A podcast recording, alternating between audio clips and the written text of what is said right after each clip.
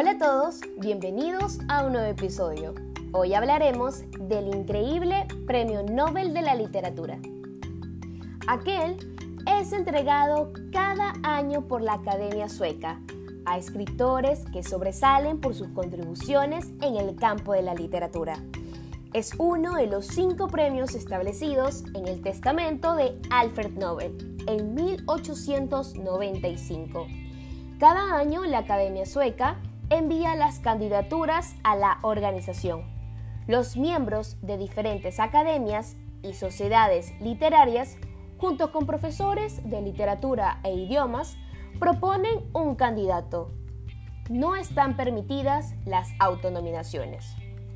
En octubre, los integrantes de la Academia Sueca votan y el candidato que recibe más de la mitad de los votos totales es designado como el nuevo Nobel de la Literatura. Cada ganador recibe una medalla, un diploma y un premio económico cuyo importe ha variado a lo largo de los años. Grandes exponentes latinoamericanos han obtenido el prestigioso premio, tales como Gabriela Mistral por su poesía lírica, que inspirada por poderosas emociones, ha convertido su nombre en un símbolo de las aspiraciones idealistas de todo el mundo latinoamericano.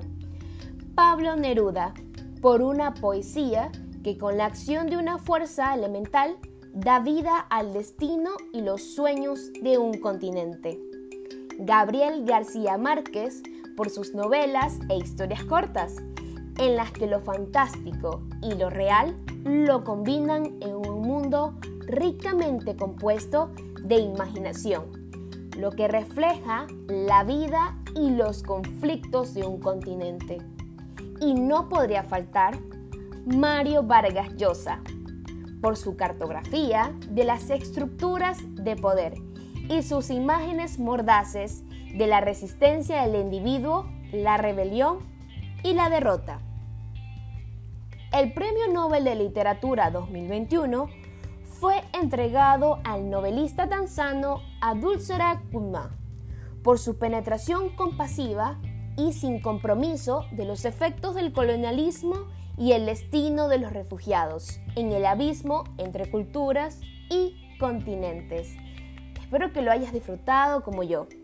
Los espero en una próxima. Bye bye.